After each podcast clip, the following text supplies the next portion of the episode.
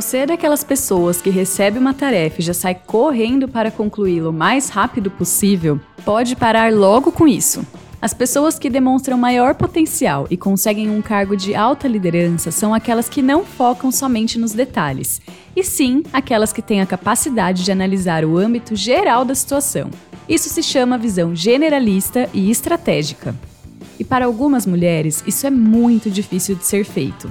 Nosso complexo de multitasking quer sair logo fazendo a tarefa para ticar esse item da nossa lista de afazeres e partir logo para o próximo item. Afinal, adoramos fazer 700 coisas no dia. Importante mesmo é a produtividade. Errado.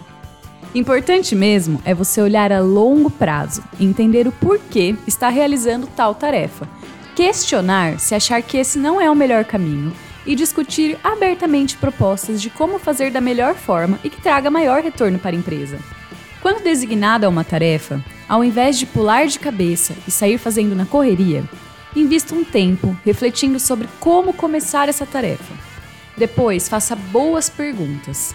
Isso economiza um tempo enorme, sem contar o dinheiro e a frustração das partes envolvidas. É normal a gente se sentir estranha fazendo isso. Afinal, antigamente, quem éramos nós para questionar os homens ou autoridades? Há muito tempo atrás, as mulheres que faziam isso eram consideradas bruxas. E não há muito tempo atrás, as mulheres nem sequer podiam votar. Quem dirá questionar o que estava sendo feito? É normal que a gente carregue esse sentimento de que estamos fazendo algo de errado em fazer uma pergunta, por melhor que ela seja. Pois é, pois é. Os tempos mudaram e as organizações não gostam de feito manada. Seja você homem ou mulher. Agregue valor não seguindo as regras obedientemente, mas sim pensando e planejando. É por isso que você quer ser reconhecida e não por aquela garota que segue as regras obedientemente.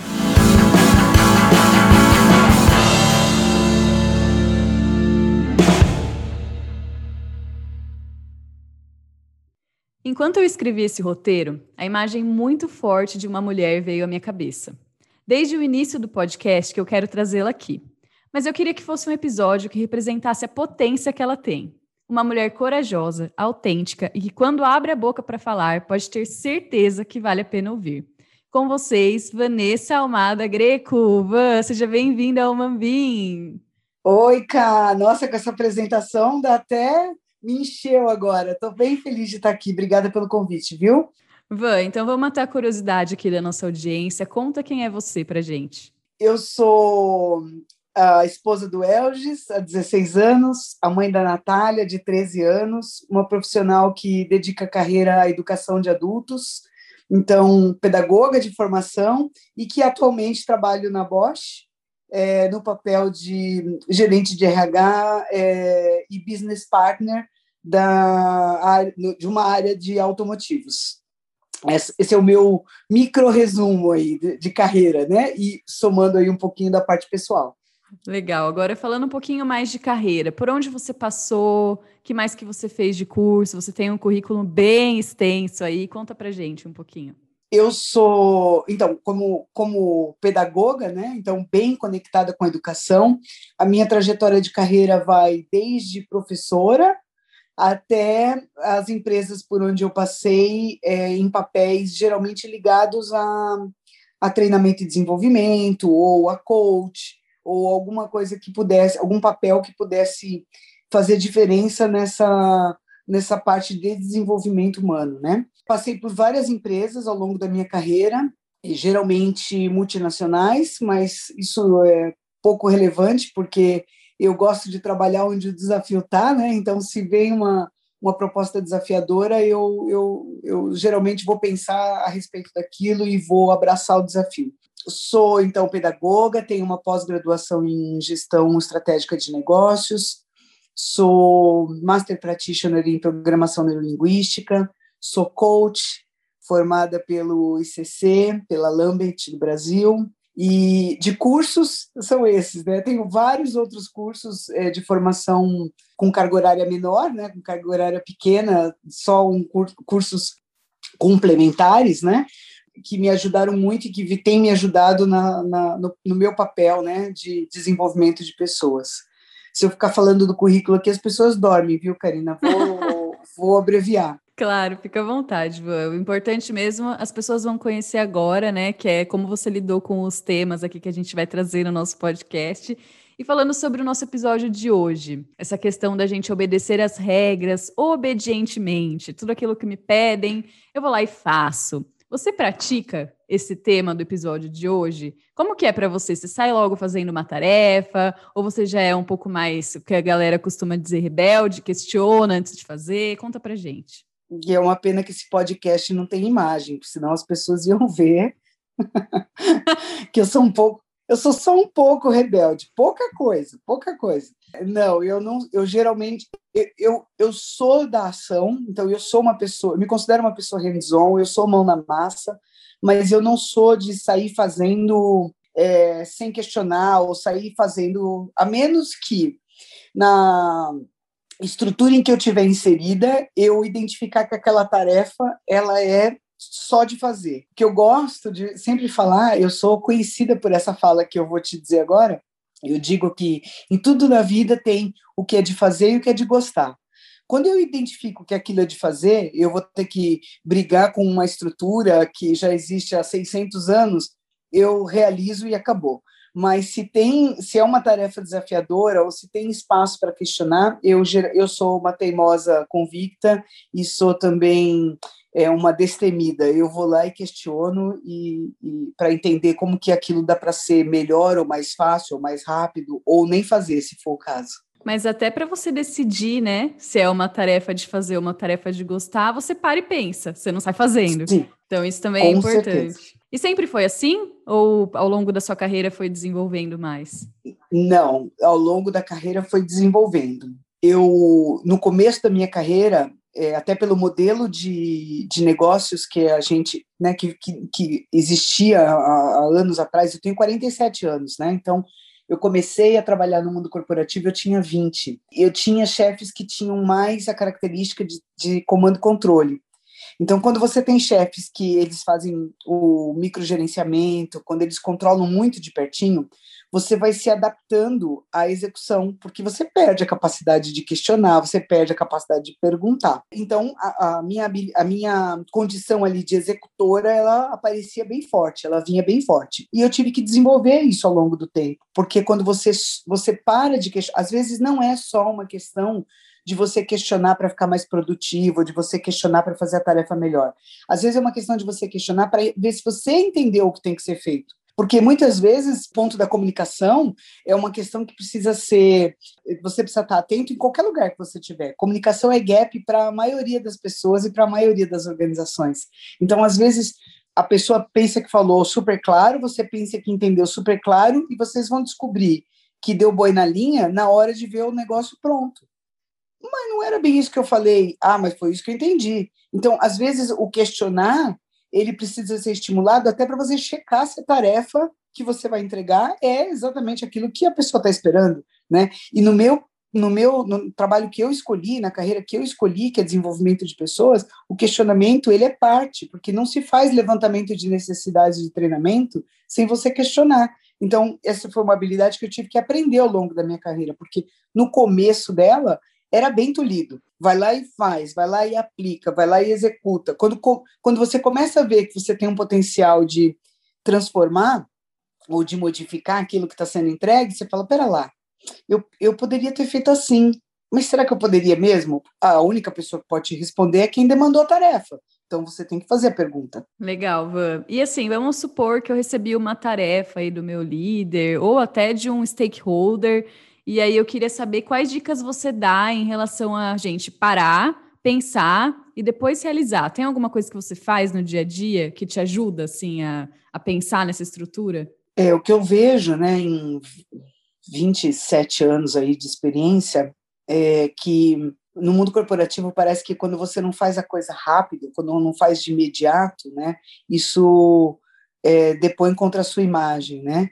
E por outro lado, quando você pergunta, parece que depois contra a sua imagem também, porque parece que você é o único que não entendeu ali o rolê, né? Então, o que que eu geral, o que que eu faço? Eu recebo a tarefa e eu penso sobre aquela tarefa. Só que eu já aviso, é, então vamos fazer de conta que o meu gestor é, me demanda uma determinada tarefa. eu recebo, se eu tiver só eu e ele na reunião, eu recebo a tarefa, escuto o que ele falou, se eu tiver dúvida, eu já direciono a pergunta ali para ele mesmo, então só eu e ele. Se ele me demanda uma tarefa na frente das pessoas, que talvez eu, se eu ficar fazendo muita pergunta, eu vou prolongar demais aquela conversa e aquele não é o momento ideal, eu deixo para fazer a pergunta para ele num momento em que tiver só eu e ele. Então, acaba aquela reunião, eu ligo ou mando um, um, uma mensagem de texto ou é, entro no Skype, eu faço algum movimento para que, ele, que ele saiba que eu estou precisando de dados adicionais. Entre esse contato, é, o contato em que eu recebi a tarefa e o contato que eu faço para fazer a pergunta, eu geralmente dou um tempo, porque eu preciso olhar aquela, aquela demanda com calma para ver o que, que eu. para não ficar fazendo a pergunta picada também, porque pensa a pessoa que demandou de você. Você vai fazer a pergunta A, depois você faz a pergunta B, depois, pô, por que, que você não juntou todas as perguntas de uma vez só e não foi lá e também é, é, usou do tempo produtivamente falando, né?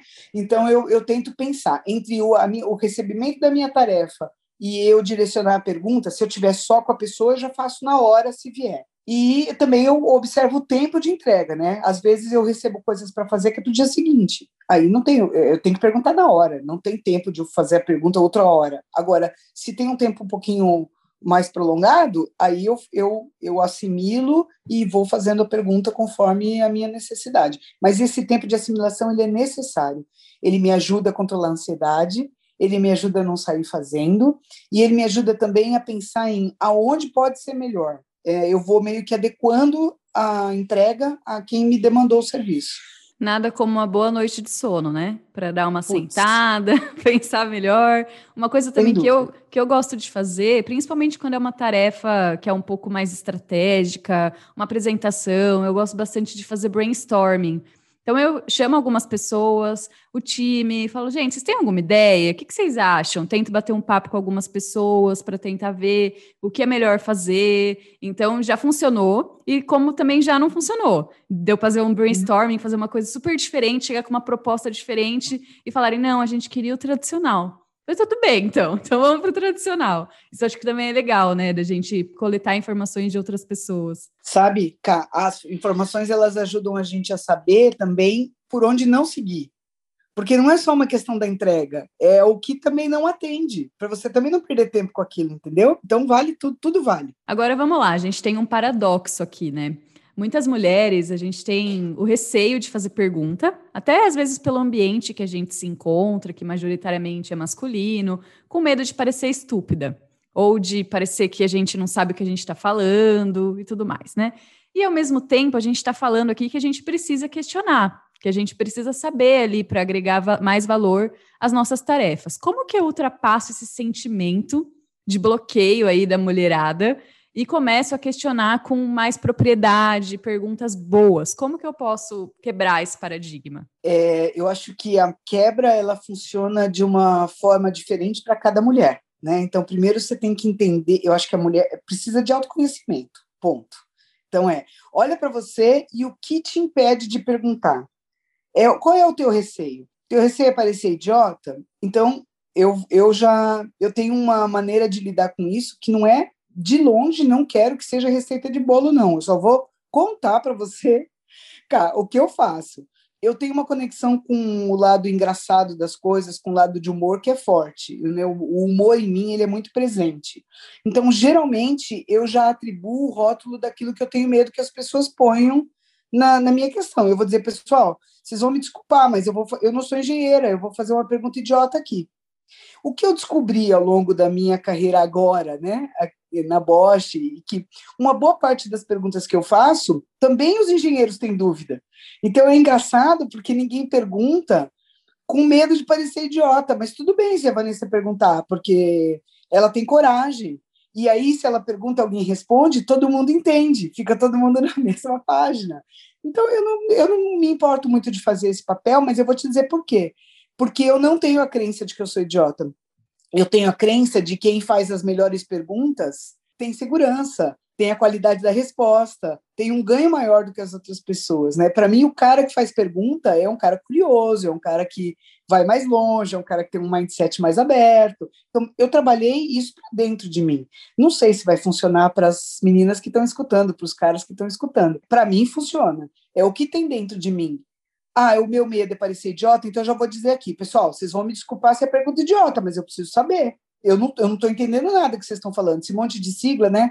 A Bosch tem bastante sigla. Então, vocês estão falando um monte de sigla, um monte de número, não conectei com nada aqui. Eles estão flutuando na minha cabeça. Eu não estou entendendo. Alguém me explica agora ou depois? E eu cansei já de ganhar aula de onde uma sigla faz sentido, onde ela não faz, né? Vira e mexe, alguém de logística me ensina alguma coisa. Eu, eu adoro aprender.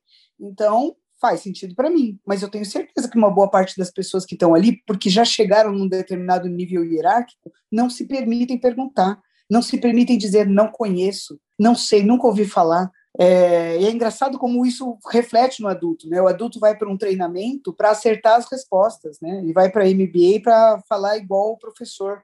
Bicho, você está lá pagando para você aprender, né? Até onde eu sei.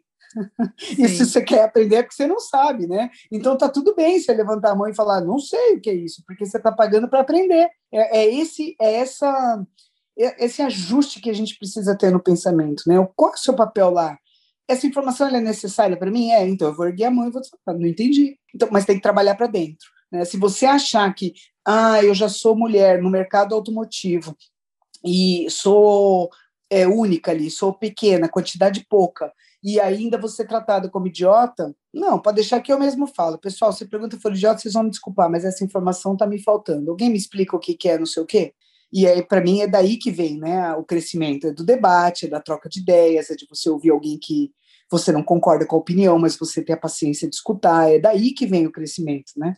E você falou também bastante sobre o ambiente. Então, às vezes, o meu chefe está ali no meio de outras pessoas, eu não vou ficar questionando. Quando está só eu e ele, eu posso ser um pouco mais questionadora, posso ir um pouco mais no detalhe, e isso também é muito importante. Nem sempre a gente pode ficar levantando a mão toda hora, né? Dependendo do público, do fórum que está ali, pode passar até uma impressão errada sobre você, que você está querendo, às vezes, causar na reunião, tá, não está entendendo, está querendo polemizar.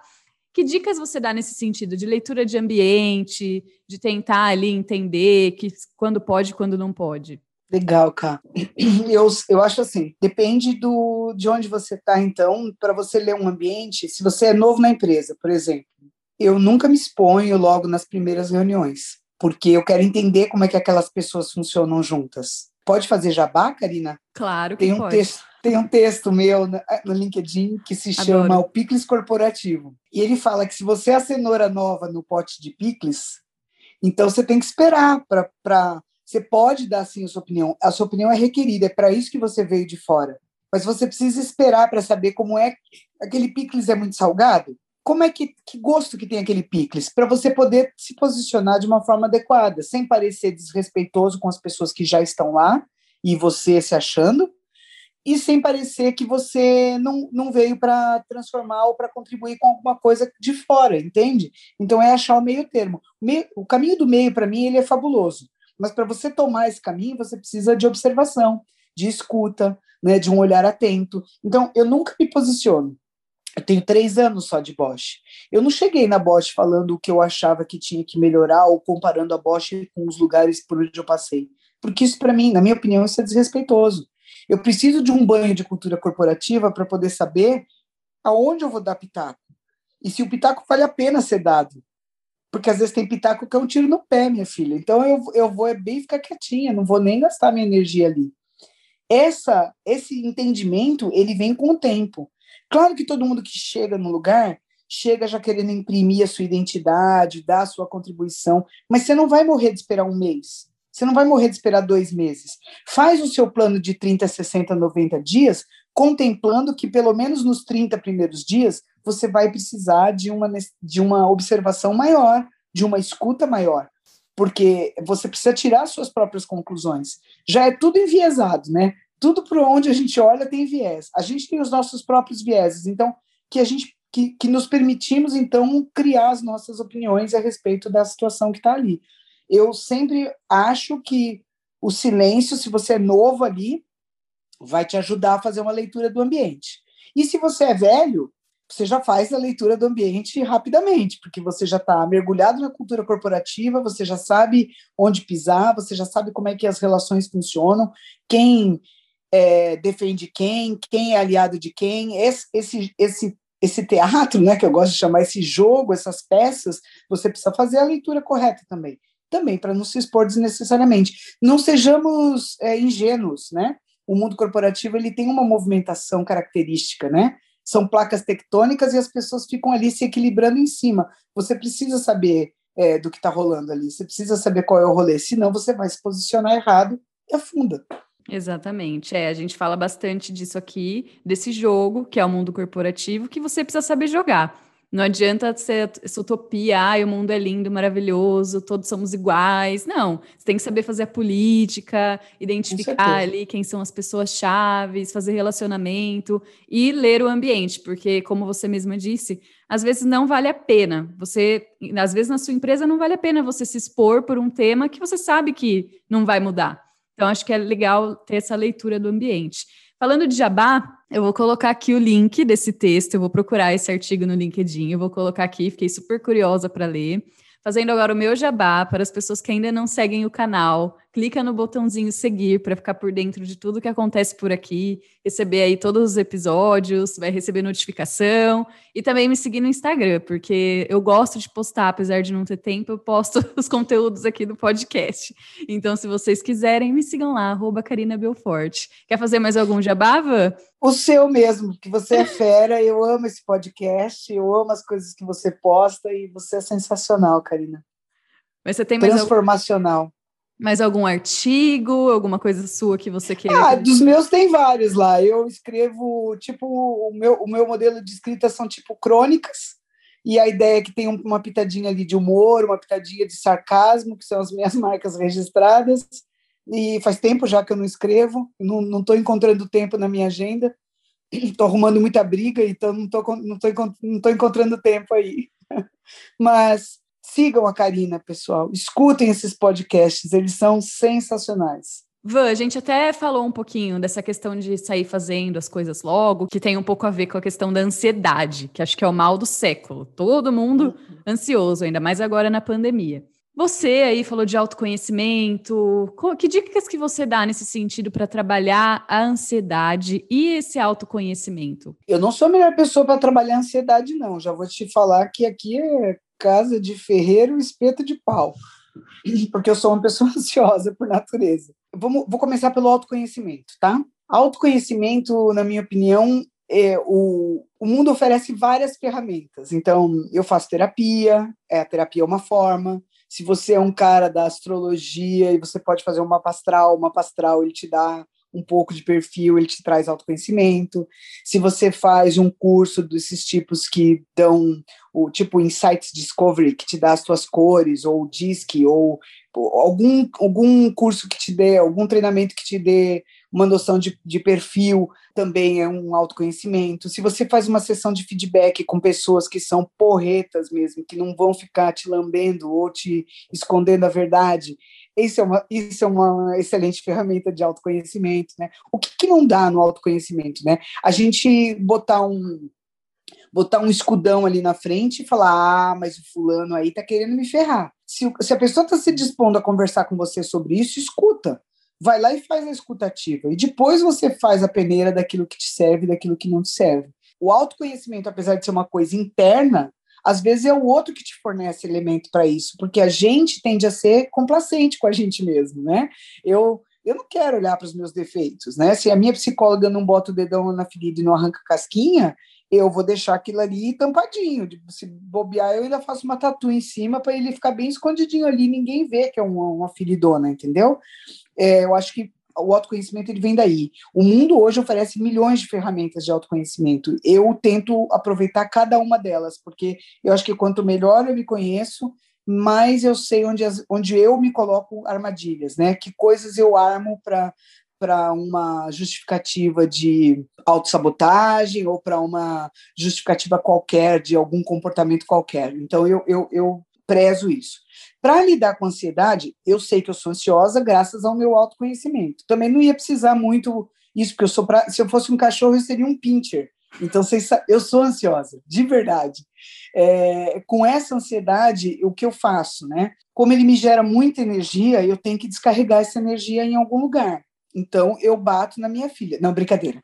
Eu faço exercício físico, que é o que, o que eu dou conta de fazer. Procurei várias, vários métodos, né? Já fui expulsa da aula de, de yoga, porque eu falo do começo ao fim na aula. A professora falou, filhinha, esse, essa prática não é para você, tá bom, meu bem? Vai procurar outra coisa para você fazer. Hoje eu, eu pratico crossfit, mas eu não sou a crossfiteira musculosa que anda com o pneu o quarteirão inteiro, nada disso, né? Eu faço no meu tempo, no meu ritmo e curto as pessoas que estão lá, porque são muito mais jovens que eu, dou um monte de risada com aquela galera, faço no meu tempo, mas tem uma um, um apelo de força e de aeróbico alto para poder ah, extravasar aquilo ali e aí me ajuda a dormir melhor, me ajuda uma, numa série de coisas, né? Então eu faço isso. É, já tentei outras coisas. Para mim, é o CrossFit que funciona. Faz bastante tempo já que eu faço e não sou musculosa, como você pode ver, né? A Karina sabe que a Karina me conhece pessoalmente. Vocês não estão vendo, mas estão ouvindo. Não sou uma pessoa tão é, não, não, sou esbelta, sou uma mulher normal, um corpo normal, mas uso o esporte para extravasar. Esse é um jeito. Mas tem gente que faz meditação. Se eu não vou na yoga, você já pode imaginar o que acontece comigo numa meditação, né? Mas eu acho lindo falar, o fulano pratica mindfulness, acho maravilhoso, né? O ciclano toma banho frio às 5 da manhã e corre 8 quilômetros. Acho maravilhoso, mas não é da minha vibe, porque eu não dou conta de fazer essas coisas, né? Já é da vibe mais do meu marido, minha filha medita. Acho uma graça. Eu, sem chance, gente. Eu sou ligada no 440, não existe a menor possibilidade disso acontecer na minha vida. Mas esse esporte de explosão, essa coisa de, né, se falasse para mim, soca travesseiro todo dia, eu ia tentar, porque é uma coisa mais agressiva, que tem mais a ver com o meu perfil, então eu ia fazer. É, é isso que eu faço. Isso, isso é o que serve para mim. De novo, não é uma coisa, não é um AS que você toma, vai resolver, vai afinar o sangue, resolver a febre, traçar a gripe e tirar a coriza. Não é isso, não funciona assim. O autoconhecimento ele te ajuda a entender o que funciona para você também. Então, eu acho que eu começaria pelo autoconhecimento. E depois que você identificar suas mazelas, aí você identifica o que, que serve para você. Honestidade, né, gente? porque é super bonito você fazer práticas que estão na moda e que você adoraria postar no seu Insta. Mas I'm sorry totalmente, né? Não, eu não vou postar o corpão no Insta, até porque eu não tenho, mas o que serve para mim é o esporte mais violento, né? Talvez um Muay Thai, talvez uma coisa de soco, porque eu sou desse jeito, eu sou estupidona, não tem como ser balé clássico, entendeu? Esse ponto que você trouxe é legal, porque eu li um livro do Simon Sinek, que amo ele, já falei aqui várias vezes, e ele fala sobre os hormônios. E essa questão da endorfina, da gente liberar a endorfina, ela ajuda muito em ambientes que você precisa resistir à pressão que é um pouco do que a gente está falando aqui. Você recebe uma tarefa, você tem um prazo para cumprir, você precisa fazer perguntas, questionar, entregar o seu melhor. Isso vai te colocar sob pressão. Então, você tem algumas formas. Você pode fazer alguns treinamentos sobre como lidar com pressão, fazer terapia, extravasar em algum. Eu, eu também extravaso na academia. Então, para mim, eu não sou muito boa em meditar, mas eu gosto da contagem da musculação. Todo mundo fala, Karina, você é louca, você gosta de musculação? Eu gosto. Por quê? Porque a contagem da musculação, para mim, ela é meditativa. E aí me tira dos problemas do dia a dia. Então é bem legal isso e a endorfina faz bem, gente, para esse ponto que a gente está trazendo aqui. Aí agora sim, vamos imaginar que eu fiz todo o processo passo a passo, eu pensei, eu trouxe ideias criativas, eu questionei, e aí chega lá no final, pé, o meu chefe, o meu líder, minha líder, quer que eu faça exatamente como mandou. Tipo, não quero, tem que ser assim. Você já passou por isso? Como que é? E como reagir? Muitas vezes, né? Muitas. Eu tenho chefe desde os 20 anos, né? Então, antes eu tinha chefe e era pior, que eu era professora, eu dava aula na escola que a minha mãe era diretora. Olha que tristeza, gente. Trabalhar para a mãe ninguém merece. Mas, é, e depois disso, é, chefe né, no mundo corporativo. Sim, já passei por isso várias vezes, várias vezes. É, o que, que a gente precisa entender, né? Que tem um, um sistema, existe um sistema por trás. As nossas organizações, elas são um sistema, um, um sistema organizado de estruturas hierárquicas, de ideias. Mesmo se você trabalhar, por exemplo, se você que estiver ouvindo trabalhar, por exemplo, numa startup, que é super horizontalizada, modernosa, chiquérrima, mesmo essa, essa, esse formato, ele tem uma estrutura. É, ela pode não ser vertical, mas ela existe, a estrutura existe. Né?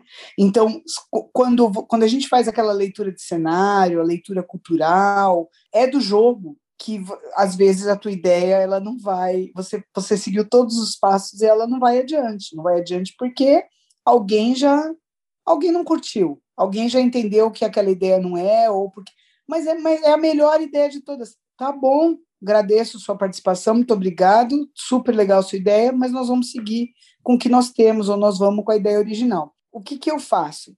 Não é o que eu fiz uma boa parte da minha carreira. É o que eu faço com 47 anos, depois de muitos anos de terapia, de quase morrer no crossfit. É, entenda que é um processo. Então, quem estiver ouvindo, é um processo. Você está começando agora, tomara que você chegue rápido nesse estágio, mas vai demorar um pouquinho para você chegar. A gente precisa treinar o desapego. Se tem uma coisa que eu aprendi na minha vida, na minha carreira, é que a gente tem que aprender a desistir de algumas coisas. Porque senão fica um walk dead. Você enterra o bicho, o bicho volta Aí você enterra, ele volta, você enterra, ele volta, você fala, esse negócio vai ficar me perseguindo. E aí você fica pegado naquela ideia lá de, mas lembra que eu dei aquela ideia e ninguém não sei o quê? Isso gera ressentimento, isso gera, ficam uns nozinhos lá dentro. E é essa coisa meio mal conversada, meio é, rancorosa, não no sentido do, da raiva, mas no sentido da mágoa, né? Ah, eu dei uma ideia, ninguém escutou. Agora também você vai ver, não vou dar nenhuma ideia. Não é a criança birrenta, bota chupeta, faz biquinho eu já não estou mais nessa vibe. Eu dou a ideia. Qual é a minha intenção? Qual é o meu propósito quando eu dou a ideia? Puta, é melhorar o processo. Ah, a galera entendeu que não? Vamos que vamos. Eu não torço pelo jacaré, Karina. Eu não fico torcendo para dar errado só para falar não disse. Eu falei para você, não falei? Eu não faço esse movimento. Eu sou time. A maioria decidiu que não. Eu vou trabalhar naquilo que eles me, naquilo que eles optaram então que fosse a saída para que aconteça da melhor maneira possível. Eu desapego. Não tem, eu não, não vejo outra alternativa que não seja essa. Tem que desapegar. Agora, eu desapego no segundo seguinte ao que eu recebi um não? Não, né, gente? Porque eu sou ariana com ascendente escorpião, tenho sangue fervendo na veia, não tem como desapegar rápido. Então, existe um processo que eu respeito, que ele acontece comigo, acontece com você que está escutando, acontece com a Karina, acontece com todo mundo. Eu gosto de chamar esse processo de SARA, é um acrônimo. S-A-R-A. É, lógico, é uma abreviação, na verdade, porque esse é um processo que é decorrente de um estudo, que é dos sentimentos que vêm para a gente quando a gente se depara com uma com uma situação em que você tem que mudar alguma coisa, ou com uma situação que ela não sai de acordo com a tua expectativa. Então, o primeiro S é de surpresa, o segundo A é de aborrecimento, o, o R o, o, a, o R é de raiva e o segundo A, que é o último A, é de aceitação. Não é rápido assim que acontece. Então, quando você se depara com aquele não, você vai falar, pô, mas por que não? A ideia estava redondinha, estava bonitinha, depois você se aborrece. Puta, eu sou uma idiota mesmo, né? Eu sempre querendo sugerir coisas que a empresa faça. Eu sou muito burra, gasto meu tempo assim. Depois vem o raiva. Ai, que ódio, não acredito. Esses caras também vão se ferrar. Você vai ver, eles vão por outro caminho, agora eles vão se ferrar. Aí depois vem a aceitação. Ah, tá bom, não quiseram dessa forma, então vamos fazer da forma que eles estão pedindo. Quanto mais autoconhecimento, mais rápido você consegue passar pelo Sara. E Sara. Então você tem que abrir mão dessas coisas, fazer a coisa rodar, roda, rodar, sai, dispensa, dispensa, dispensa. Não é rápido não é do dia para a noite, não é em 30 segundos. Isso funciona para tudo na vida, para o que é de gostar e para o que é de fazer, para tudo. Ficou decepcionado com uma situação que saiu do seu controle, você vai entrar em Sara. Recebeu um feedback escroto, atravessado, você vai entrar em Sara. Teve um não no seu projeto lindo, que você pariu ele, você ficou nove meses gerando e deu lá a luz do seu projeto, deu um não, um no-go, você vai entrar em Sara. É natural, porque isso os nãos, eles remetem a gente para um lugar de rejeição. E é da natureza do ser humano querer pertencer a grupos, não ser rejeitados por eles. Então, se a gente quer pertencer, quando a gente ouve o não, a gente já cai automaticamente no Sara. Você reconhecer isso ajuda. Por quê? Porque você não vai querer ter a conversa difícil no momento difícil, você vai esperar o Sara do outro passar para você poder tocar nesse tema. Você não vai é, arrancar a casquinha do seu machucado enquanto ele não tiver cicatrizado. Você vai esperar o seu Sara passar para você tratar desse tema. É simples assim. Simples só falando, viu, pessoal? Na hora que vocês forem executar, vocês vão ver que não é tão simples. Mas é importante ter conhecimento, saber o que está acontecendo com você. Isso, para mim, é, é o que me guia, sabe, Karina? Legal, Van. Agora estamos caminhando para o final e temos as nossas três perguntinhas de praxe aqui que eu faço para toda entrevistada. E a primeira eu estou bem curiosa, que é em relação ao erro. Nós temos aí os erros inconscientes que a gente comete devido aos vieses. Eu queria saber de você, com o seu autoconhecimento, qual erro como mulher você mais cometeu ao longo da sua carreira, o que te marcou assim? Eu venho de uma educação machista, né? De uma educação onde o, os meus, a minha mãe e meu pai trabalham fora, né? Sempre trabalharam, mas é, essa coisa de a mulher ter que casar, ter que casar na igreja, né? Ter que ter um trabalho menos relevante que o do seu marido, é, essas, essas, essas pequenas falas que a família, ao olhar, assim, no primeiro olhar, parece uma família super moderna, mas ao mesmo tempo é uma família bem, com, com critérios bem enraizados, né? Com relação ao machismo, com relação a outras frentes também, mas vou falar mais do machismo, que é o, o que pega para mim, né? Dentro da, do meu universo. E eu projetei isso, eu interiorizei esses conceitos rapidamente, né? Então, para eu sobreviver no mundo corporativo, né? Então, você tem que ser dura, você tem que ser direta, você tem que. E eu me desenvolvi assim, você me conhece, e você sabe que eu dou chute na canela, mas não dou bolada nas costas, né? Dou, eu falo o que eu penso. Se, você, se eu não gostar, a pessoa vai saber na mesma hora ou minutos seguintes, né? Não vou ficar remoendo aquilo e tal. Durante algum tempo na minha carreira, hoje não mais, já há um bom tempo não mais, tá? Mas eu vou, eu vou descrever isso porque é, é, é fez parte da minha estrutura de carreira. Eu julgava é, fraca a mulher que tinha uma conduta mais leve, porque para mim a mulher para sobreviver no mundo corporativo ela tinha que ser aquilo que eu que eu fazia, é aquela dureza, aquela agressividade, aquela assertividade. Né? E a mulher que ela não. Às vezes, as minhas colegas de trabalho ou as minhas gestoras, eu já tive bastante é, gestora mulher, é, elas eram mais delicadas. E eu julgava como falta de pulso. Eu chegava até a julgar como falta de competência. É engraçado isso. E, e eu já me peguei nem dando a segunda chance porque a pessoa é delicada, ou porque a pessoa é. Porque eu tinha para mim que para sobreviver num mundo masculinizante, a pessoa tinha que ser dura, firme, direta. E quando eu não encontrava essas características, eu automaticamente colocava a pessoa num lugar de menos capaz. Graças a Deus eu não tinha papel de liderança nessa época, porque imagino que eu não ia fazer com os meus colaboradores se eu tivesse que avaliá-los, né? Graças a Deus eu não tinha poder nessa época. Então eu analisava colegas de trabalho, né, só de, de observação, e os gestores mesmo. Então tinha gestor que eu não confiava, tinha gestor que eu queria, pensava, puta, podia ter um, um job rotation aqui, eu mudar de área, ou a pessoa mudar, porque, nossa, não tô né, essa, essa mulher é muito mole, pelo amor de Deus, não fala, não, sabe, não desce do muro, não assume não sei o quê, e não era verdade. Só que o jeito de fazer um jeito mais delicado era um jeito diferente do meu, e para mim só tinha um jeito, o duro, porque o caminho era difícil. Eu já julguei bastante é, nesse sentido, né, achando que o meu jeito era o único jeito possível de você sobreviver no mundo corporativo, e não é. É, a gente cria casca sim, mas tem mulheres que fazem isso com uma maneira glamurosa e delicada e sutil e conseguem resultados excepcionais. Então, não tem problema se a mulher é mais masculinizada. Para quem não tá, para quem não me vê, né, ou não me conhece, eu tenho cabelo bem curtinho, eu sou toda tatuada, eu tenho uma imagem mais forte e até um pouco, é, a minha voz é grossa, né? Eu tenho um pouco uma, essa imagem um pouco mais masculinizada mas é por opção, né? Não é porque o mundo me impôs. Eu gosto de ter essa cara diferente, esse jeito diferente. Mas então que se as mulheres forem seguir por esse caminho, que seja porque elas querem, não porque o mundo de trabalho impôs, né? Não porque o ambiente impôs. Mas você sabe, viu, que eu estava enquanto você estava falando, nossa, minha cabeça estava aqui a mil.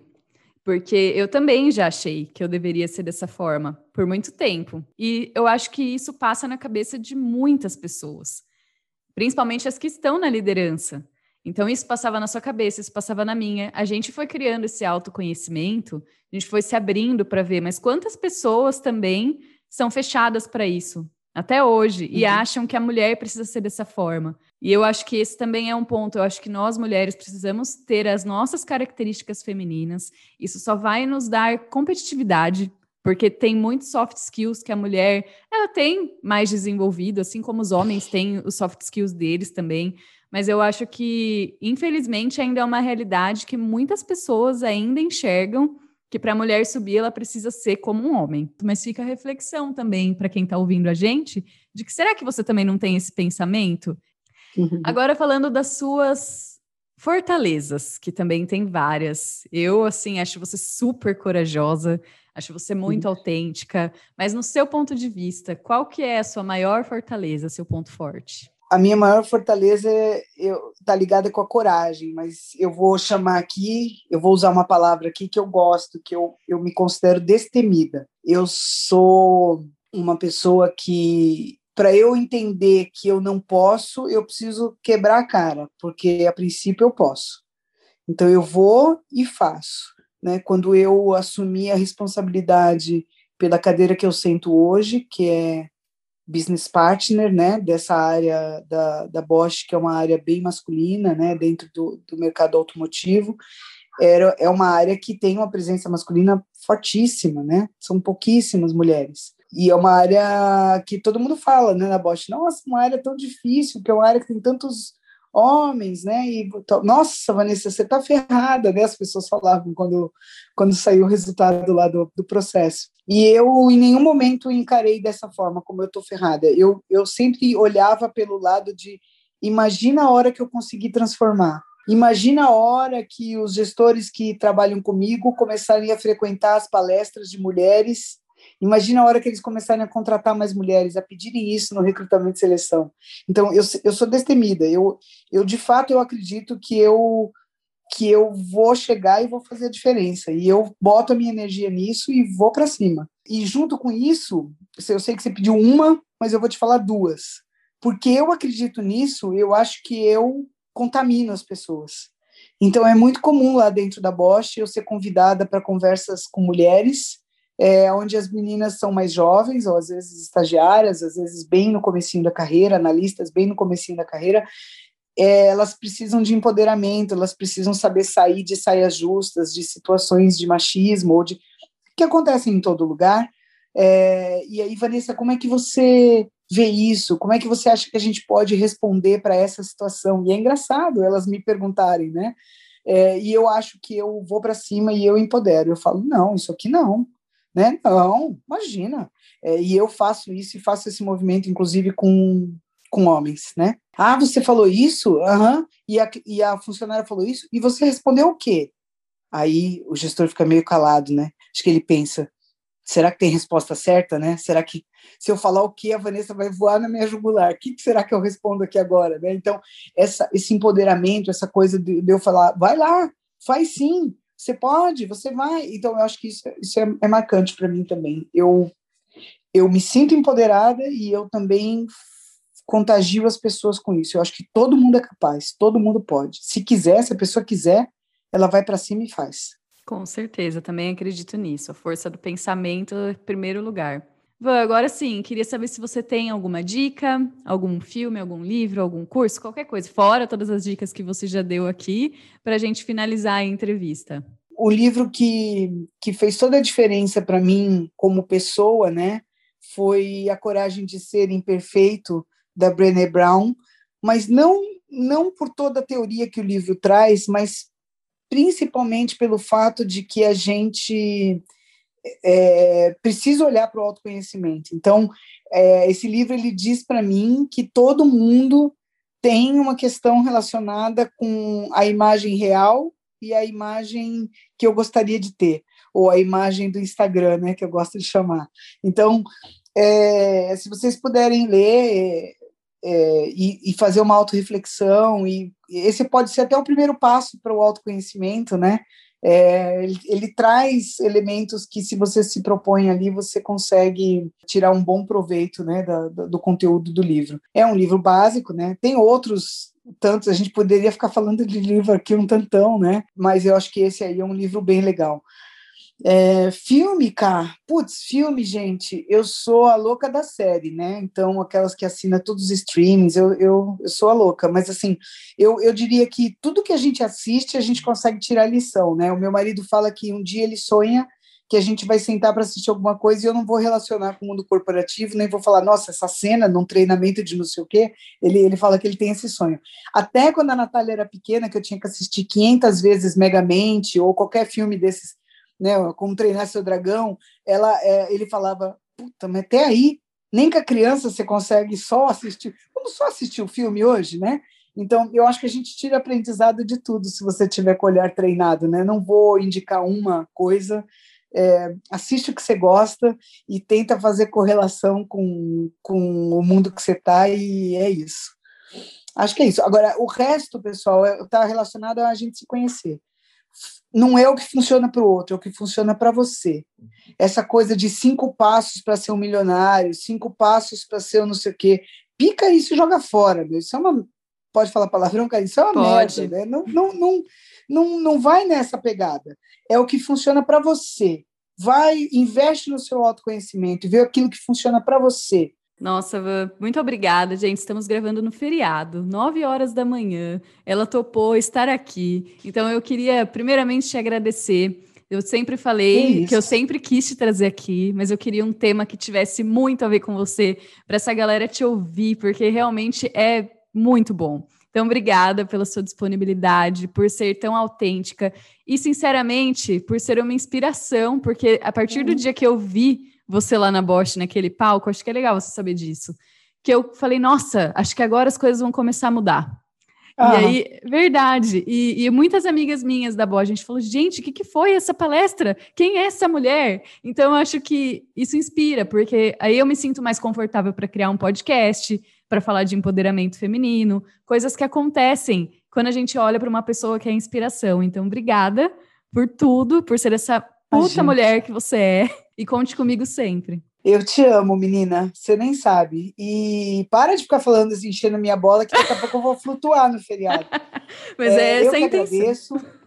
Eu vi, eu sempre acompanho, sempre que eu consigo eu escuto, sempre que você lança um novo, eu entro lá, eu vou ouvir. E sempre quis também estar aqui com você. Ficava pensando, será que um dia ela vai me convidar? E o dia que você me convidou, falei para você, gravo até de domingo, gravo de noite, gravo a hora que você quiser, só para ficar famosa no seu podcast, eu faço qualquer coisa. Amei, viu, Cá? Obrigada pelo convite, obrigada pela oportunidade.